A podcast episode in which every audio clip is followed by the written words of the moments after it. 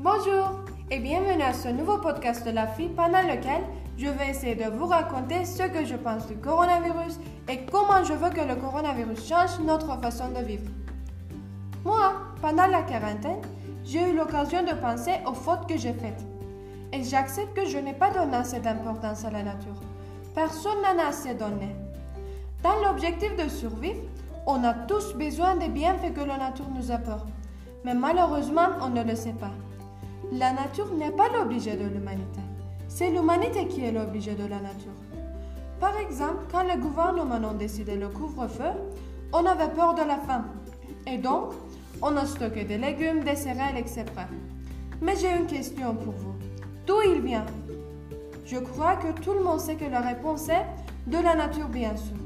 En plus, quand on était confiné chez soi, dans beaucoup de pays, les animaux sont revenus dans les villes et dans leurs habitats. Effectivement, la nature s'est renouvelée. Après le coronavirus, je rêve dans mon boulevard et où beaucoup de personnes prennent confiance dans leurs responsabilités pour les animaux, pour le monde et bien sûr pour les générations prochaines. Une autre chose dont je me suis rappelé à nouveau pendant la quarantaine, c'est qu'on est tous mortels on va mourir un jour, mais on passe des jours sans leur donner d'importance. La plus importante question à nous poser est qu'est-ce que nous voulons faire dans notre vie? Je suis sûre que nous allons obtenir des réponses intéressantes et créatives. Dans la vie quotidienne, on lutte contre le stress, les problèmes économiques et les troubles familiaux.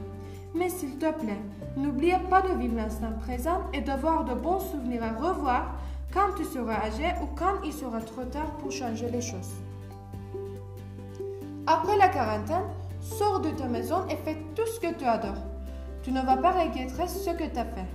Tu regretteras ce que tu n'as pas fait. Par exemple, moi, pendant la quarantaine, j'ai commencé à faire du sport et à apprendre l'espagnol sur YouTube.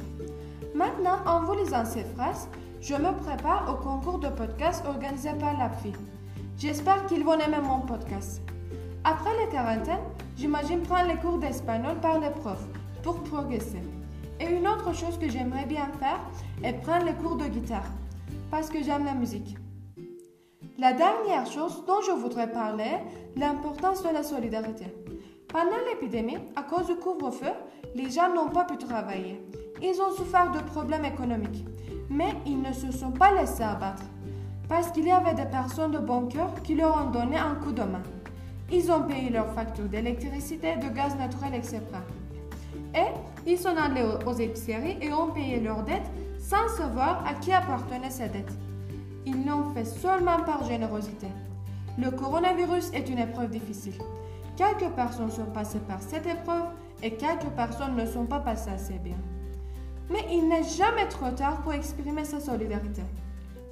Parce que les gens affamés ou les personnes qui ont besoin d'aide n'existent pas seulement pendant le coronavirus. Il y en a toujours à travers le monde. Donc, quel que soit le temps, en exprimant votre solidarité, vous leur saurez la vie. Après ou pendant le coronavirus, aider les personnes peut vous faire plaisir.